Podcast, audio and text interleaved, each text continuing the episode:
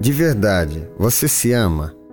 Eu sou Ismael Costa e hoje eu quero falar com você sobre amor próprio.